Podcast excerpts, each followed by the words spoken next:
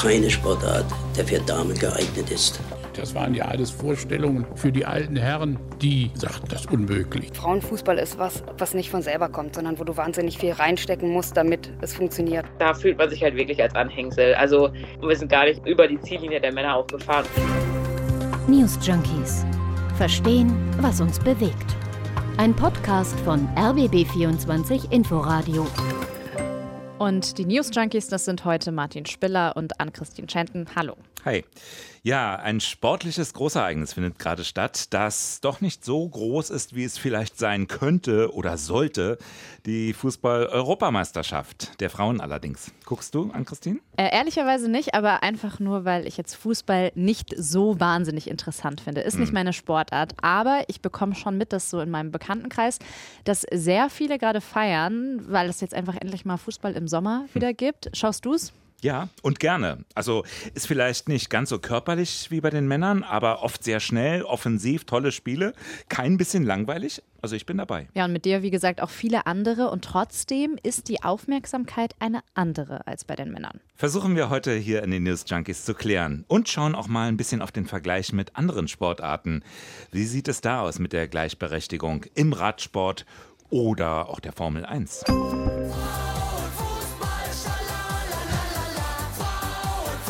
Frauenfußball. Alleine der Begriff zeigt ja, hier ist etwas anderes, etwas, was vom Gewohnten abweicht, das vielleicht besonders betont werden muss. Wir reden ja auch nicht von Männerfußball, ne? Nee, im Tennis reden wir auch nicht von Frauentennis oder genau. Männertennis, also vielleicht so von Einzel der Herren oder der Damen.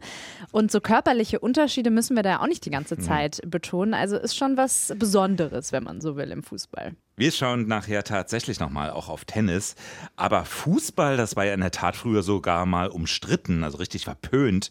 Der frühere Bundestrainer Sepp Herberger, der fand zum Beispiel keine Sportart, der für Damen geeignet ist. Keine Sportart, die für Damen geeignet ist. Ja, 1955 hat der Deutsche Fußballbund dann sogar beschlossen, das Fußballspielen mit Damenmannschaften zu unterbinden. Also es war dann sogar verboten, den Vereinen Frauenabteilungen zu gründen oder ja, Sportstätten zur Verfügung zu stellen. Das war ja für die schon eine schwere Sünde, dass die Mädchen da mit einem wackeligen Busen übers Feld liefen und dann auch noch gegen Ball traten. Das waren ja alles Vorstellungen für die alten Herren, die sagten das unmöglich. Hubert, unangenehm, unangenehm. Ja, Hubert Klasen war das, selbst mal DFB-Funktionär. Erst in den 70er Jahren, da wurde das Verbot dann endlich aufgehoben. Aber dann dauerte es dennoch viele Jahre. Erst 1991, da gab es zum Beispiel die erste Weltmeisterschaft der Frauen. Ja, 2011 gab es dann auch die Weltmeisterschaft in Deutschland der Frauen und davon hatte man sich dann auch viel mehr Aufmerksamkeit erhofft.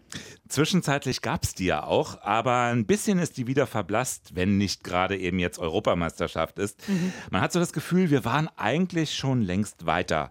Heute gehen so durchschnittlich 1000 Leute zu einem Spiel in der Frauenbundesliga. Also vielleicht mal eine Zahl, um den Unterschied zu zeigen. Zur Fußball-EM der Männer im vergangenen Jahr, da verteilte die UEFA 331 Millionen Euro an Prämien. 331 Millionen. So, und zum so. gerade stattfindenden Turnier der Frauen sind es 16 Millionen. Ist immer noch viel Geld, ah. aber reicht halt nicht an 331 Millionen Euro ran. Ja, woran das liegt, warum es nach so vielen Jahrzehnten immer noch die großen Unterschiede gibt, das beschäftigt uns hier in den News Junkies. Ähm, du hast es gesagt, gerade finden in England eben die Europameisterschaften statt und da werden auch alle Spiele im Fernsehen gezeigt oder wenigstens als Livestream. Im grauen Alltag der Frauen-Bundesliga, da sieht es wieder ziemlich anders aus. Ja, ich hoffe, der Alltag ist nicht ganz so grau für die Spielerinnen und Spieler selbst, aber es gab sogar zuletzt weniger Berichterstattung als in der Vorsaison und man ist jetzt auf die Streamingdienste angewiesen. Und das ist natürlich was ganz Entscheidendes, was so die Reichweite angeht. Wie soll ich mich für den Fußball der Frauen begeistern? Wie soll ich das Geschehen verfolgen, wenn ich es jetzt gar nicht so ohne weiteres ja im linearen Fernsehen schauen hm. kann? Viele denken ja gerne so bei Themen wie Gleichberechtigung. Da ist Deutschland ganz schön weit, natürlich auch im Frauenfußball. Aber dann lass uns doch mal in ein paar andere Fußballnationen schauen. Großbritannien. Unser Korrespondent Christoph Prössel, der erzählt das hier. Seit 2017 haben sich die Zuschauerzahlen für Spiele der ersten Liga verdoppelt. Die Tickets für das Finale der Frauen-EM waren innerhalb einer Stunde ausverkauft, die für die Spiele mit englischer Beteiligung wenig später. Dazu beigetragen hat, dass die BBC und Sky die Spiele der ersten Liga übertragen. Außerdem werden Fußballerinnen in England bezahlt. Der Sport ist professionell. Spielerinnen müssen nicht noch nebenbei arbeiten. Experten sagen, deswegen ist auch das Spiel besser und die Zuschauer schalten öfter ein. Spielerinnen sagen, sie spürten auch die Solidarität der männlichen Kollegen, beispielsweise in sozialen Medien. Ja, eigentlich total gut. Eine ganz kleine Einschränkung und zwar spielen die Frauen bei der jetzigen EM zum Beispiel nicht in den größten Stadien. Das heißt, wenn das schnell ausverkauft ist, kann man das auch nicht ganz so vergleichen. Das stimmt, aber es gibt eben eine ganz andere Öffentlichkeit für den Sport. Die BBC, die überträgt ausgewählte Spiele auch sonst regelmäßig live, also nicht nur jetzt bei der Europameisterschaft, sondern Liga, Pokal. 17 Millionen Euro immerhin nimmt die Liga mit der TV-Vermarktung jährlich ein. Und ja, und auch in Frankreich überträgt zum Beispiel Kanal Plus alle Spiele live. Und äh, das mit der Solidarität der männlichen Kollegen, das wird zum Beispiel auch aus Spanien berichtet. Da werben die ganz großen Teams wie Real Madrid oder der FC Barcelona sogar mit ihren eigenen Frauenteams. Ja, wobei es dort mit der Bezahlung noch nicht so solidarisch ist. Also was die Beschäftigungsverhältnisse angeht, das ist anders zum Beispiel in den USA. Da sind die tatsächlich ganz vorne, erzählt Florian Mayer. Hinzu kommt ein Gesetz von 1972. Das schreibt seitdem Bildungseinrichtungen, die mit Steuergeld gefördert werden, vor, dass Förder- und Sportprogramme für Männer wie Frauen gleich unterstützt werden müssen. Das führte dazu, dass aus 700 Fußballerinnen auf Highschool-Niveau 1971 in den USA mittlerweile über 400.000 wurden. Und mittlerweile gehört Fußball unter Frauen zur viertbeliebtesten Sportart in den USA. Ja, da ist es auch kein Wunder, dass die USA immer mal wieder die Weltmeisterschaft gewinnen, zum Beispiel ja, bei der angesprochenen WM in Deutschland 2011.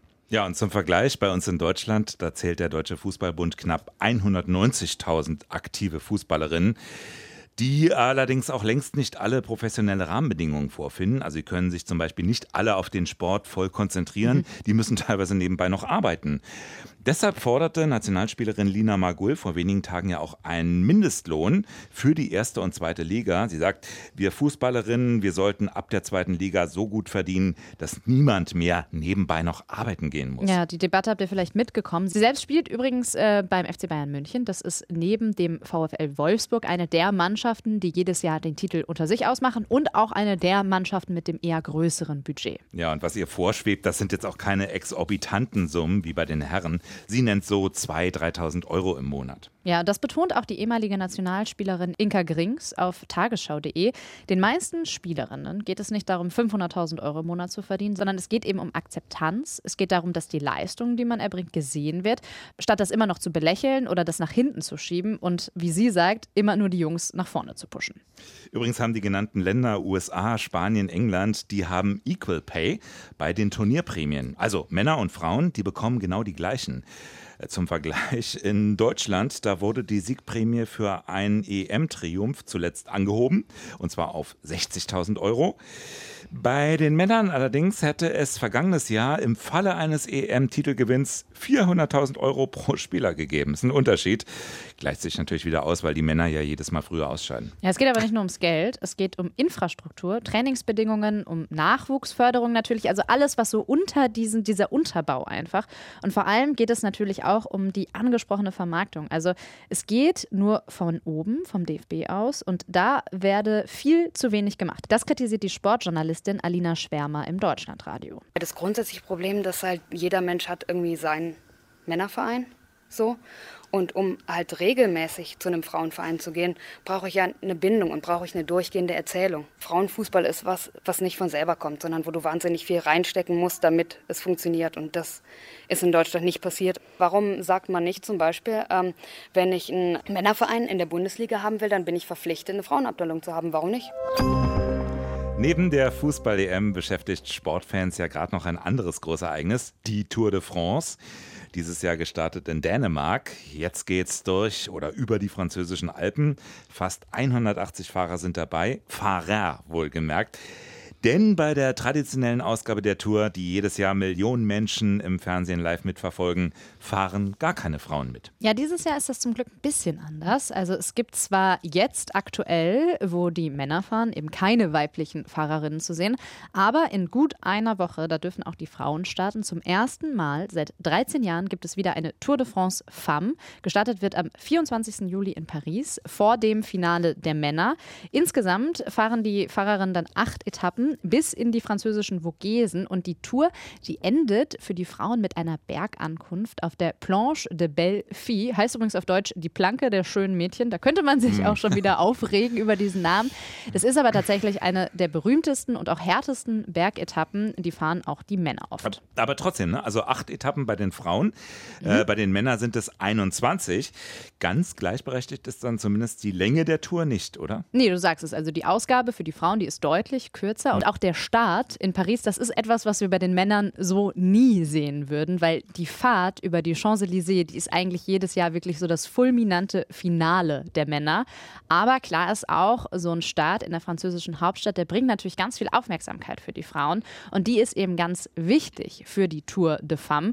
Denn nur mit dieser medialen Aufmerksamkeit gibt es dann auch die Chance, dass die Tour nächstes Jahr wieder stattfindet und dann auch die Preisgelder steigen. Die Tour de Femme. Mhm. Wo wir beim Geld wären, äh, was bekommen die Frauen denn im Gegensatz zu den Männern? Also insgesamt wird bei der Tour de France Femme dieses Jahr werden 250.000 Euro ausgeschüttet. Also so viel steckt eigentlich in keiner anderen Rundfahrtausgabe für Frauen. Aber um mal den Vergleich zu ziehen, alleine der Sieger der Tour de France der Männer bekommt in diesem Jahr 500.000 Euro. Also in der, sagen wir mal, klassischen Tour de France, da stecken insgesamt zweieinhalb Millionen Euro. Das oh. ist ein meilenweiter Unterschied. Allerdings.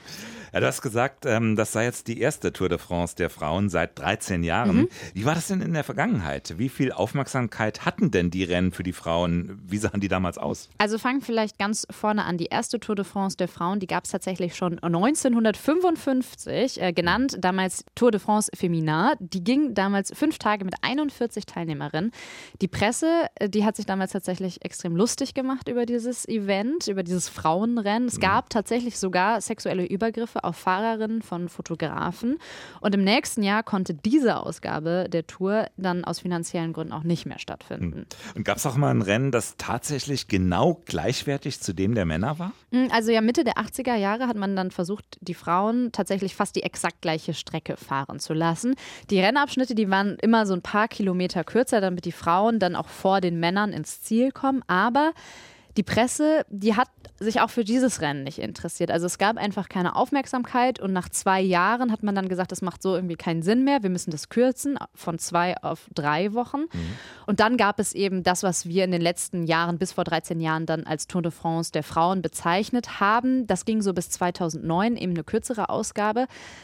Die durfte sich allerdings nicht äh, Tour de France der Frauen nennen, weil die Organisatoren der Männerausgabe das nicht wollten. Und ja, 2009 ist dann wieder das passiert, was eigentlich nicht passieren soll. Das Ganze wurde dann wegen fehlender Aufmerksamkeit hm. schon wieder eingestellt.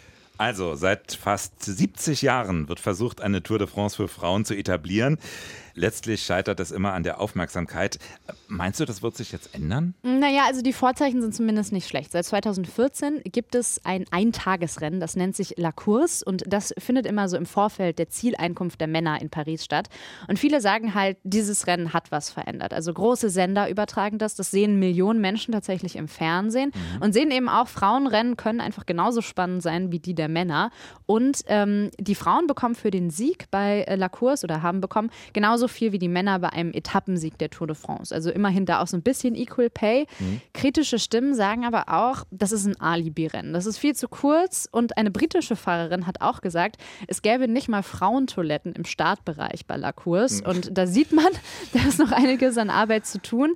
Die diesjährige Tour de France Femme, die hat immerhin im Vorfeld schon sehr viel Aufmerksamkeit bekommen. Ja, aber sie fahren immer noch im Schatten der Männer. Ne? Ja, und ich denke, es wird auch noch dauern, bis sich das ändert. Wichtig hm. ist, dass jetzt bei dieser neuen Ausgabe einfach nicht der Eindruck entsteht, die Frauen wären so ein Beiwerk. Also dürften jetzt halt auch mal mitfahren, so am Rande. Das sagt auch die deutsche Profi-Rennfahrerin Mieke Kröger im Deutschlandradio, denn bei der Vuelta, das ist sowas wie die Tour de France nur in Spanien, war das nämlich so. Da fühlt man sich halt wirklich als Anhängsel. Also zum Beispiel dieses Jahr hatten wir unser Finish auch in Santiago de Compostela am selben Tag, an dem die Männer ihr Finish hatten, sind aber kurz vor der Kathedrale irgendwie noch links abgebogen zu einer Bushaltestelle. Da war unser Finish. Und wir sind gar nicht über die Ziellinie der Männer auch gefahren. Ja, was ich ganz positiv finde, mittlerweile gibt es so etwas wie eine Gewerkschaft für Radfahrerinnen, also für Rennradfahrerinnen, die äh, Cyclist Alliance. Und die machen eben auch Druck auf die Weltverbände.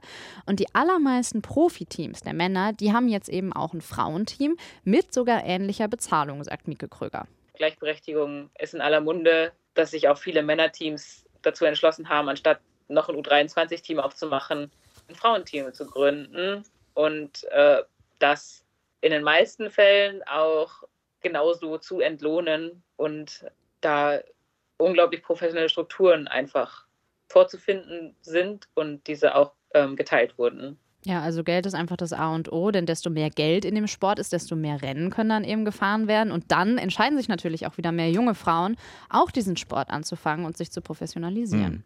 Letzte Frage zu dem Thema. Wird denn die ARD die Tour de France Femme übertragen? Also Stichwort Aufmerksamkeit. Mhm, also immerhin im Netz und auf dem Digitalsender One, also in der ARD-Mediathek, kann man das Ganze verfolgen. Und es ist ja auch schön, ne, wenn man jetzt so in einer Woche traurig ist, weil die klassische Tour irgendwie zu Ende ist, dann kann man einfach noch eine Woche dranhängen. Das sind jetzt alles so Sportarten, wo man weiß, das können Frauen natürlich auch. Aber man führt eben extra einzelne Wertungen ein, weil man eben sagt, die Muskelmasse, die ist durchschnittlich geringer. Da wäre es nicht sportlich, Männer und Frauen direkt gegeneinander antreten zu lassen. Genau, also um nicht zu trennen, sondern eben um es gerecht zu halten. Genau, es gibt aber auch Sportarten, wo man das vielleicht gar nicht braucht, äh, wo es vielleicht gar keinen Grund gibt. Zum Beispiel gibt es ja keinen Grund, warum Frauen nicht Auto fahren können sollen. Auch nicht ein bisschen schneller, in der Formel 1 zum Beispiel. Mhm. Und trotzdem ist es da die absolute Ausnahme. Ja, ich habe mal nachgeschaut, die letzte Frau, die bei einem Grand Prix im Cockpit saß, war die italienische Rennfahrerin Lella Lombardi. Das war so Mitte der 70er Jahre und insgesamt haben in rund 70 Jahren nur fünf Pilotinnen versucht, sich für ein Rennen der Männer zu qualifizieren. Ja, nicht nur ein Problem der Formel 1 übrigens, das ist im Motorsport generell so. Nur 1,5 Prozent aller weltweit lizenzierten Motorsportler sind derzeit weiblich. Krass, ja. Mhm. Ein paar haben es in die etwas niedrigeren Klassen des Motorsports geschafft. Sophia Flörsch zum Beispiel, die fährt Formel 3 und die vermisst tatsächlich die Chancengleichheit. Also sie sagt, Frauen müssen die gleichen Förderungen erhalten wie Männer. Wenn es Sponsoren, Firmen, Teams gibt, die an Frauen glauben, dann können wir Geschichte schreiben, sagt sie der Deutschen Welle. Warum das aber nicht geschehe, da meint sie, da gibt es dieses Bild eben von diesem harten, durchgeschwitzten, durchgekämpften Rennfahrer und der muss am Ende ein Mann sein. Ja, der Macho. Ein Versuch, das doch mal zu ändern, der wurde vor wenigen Jahren gestartet und zwar mit einer neuen Rennserie, nur und exklusiv für Frauen, der sogenannten W-Series. Also doch wieder Geschlechtertrennung. Ja, und die wurde unter anderem dann doch auch so begründet, Frauen könnten in der Formel 1 aus physischen Gründen nicht mit ihren männlichen Kollegen mithalten. Das ist das Lenkrad wahrscheinlich zu schwer. Genau. Oder der Motor zu laut, ich weiß. Naja, also so ein Rennen erfordert schon eine gewisse Kraft über viele Runden hinweg, das schon. Mhm. Aber da brauchst du jetzt auch keinen Gewichtheber oder so. Das hat übrigens auch Ellen Lohr gesagt, das ist die einzige Frau, die mal die deutsche Tourenwagenmeisterschaft gewonnen hat. Wörtlich im Spiegel, wir reden über eine Sportart, in der die Jungs 1,60 Meter groß sind und 55 Kilogramm wiegen. Das sind keine Typen mit maximaler Muskelmasse. Also, wir sehen in der Formel 1 gibt es halt noch Geschlechtertrennung, obwohl es einfach keine bräuchte. Auch Sophia Flörsch, die hält das für einen Marketing-Gag, mhm. tatsächlich, so sagt sie das. Was sie viel sinnvoller finden würde, mehr junge Frauen für den Motorsport zu begeistern, die dann auch wieder Vorbilder sein können. Sie sagt, Zitat, solange es nur Männer sind, die da im Kreis fahren, ist es für ein junges Mädchen schwer, sich da irgendwie wiederzuerkennen und zu sagen, Mama, ich will auch mit diesem Sport anfangen. Sobald mal eine erfolgreiche Frau in der Formel 1 sei, ja, gibt, ist das eigentlich ein Selbstläufer, sagt sie. Ja, aber dann gibt es eben noch Leute wie Ex-Formel-1-Fahrer Nico Hülkenberg. Der glaubt sowas nicht und der wird so zitiert: Achtung, Jungs wollen mit Autos aufwachsen, Mädchen wollen mit Puppen spielen. Es mhm. sind verschiedene Interessen. Und der Drang nach Automobilen ist bei Mädchen nicht so vorhanden. Ja, auf jeden Fall. So ein Quatsch, ey. Naja. Formel 1, Tour de France, Fußball.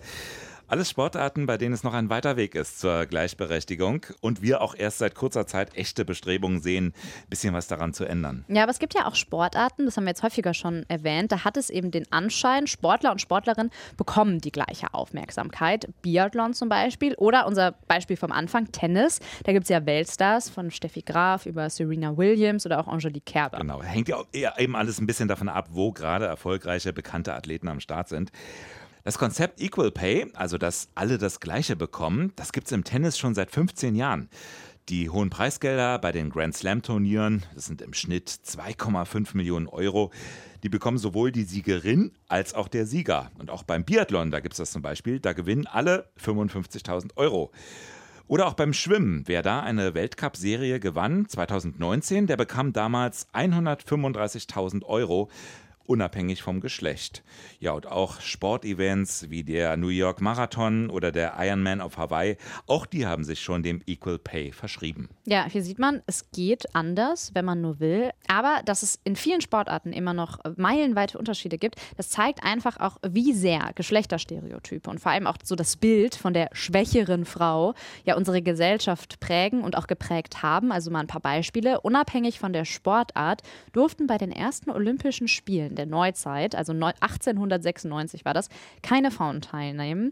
Äh, das hat damals auch niemand wirklich hinterfragt. Und Ende des 19. Jahrhunderts hielt sich sogar in der Medizin sogar noch hartnäckig die Meinung, dass Sport für Frauen ungesund sei und dass Olympische Spiele gleichwertig sind für Frauen und Männer, also zugänglich. Das ist tatsächlich erst seit zehn Jahren der Fall, hat die Sportpsychologin Petra Czopke dem Deutschlandfunk erzählt. Wenn wir jetzt den Zeitsprung in die Gegenwart vornehmen, dann können wir konstatieren, dass 2012 bei den Olympischen Spielen in London zum ersten Mal tatsächlich alle Sportarten für Männer und Frauen im olympischen Programm standen, indem man nämlich Boxen auch für Frauen geöffnet hat. Und um nochmal aufs Tennis zurückzukommen, also Sportarten wie Tennis sind auch deshalb für Frauen so zugänglich und ja beliebt, weil das schon sehr früh angefangen hat. Also Anfang des 20. Jahrhunderts haben Frauen in der englischen Oberschicht schon relativ selbstverständlich diesen Sport ausüben durften.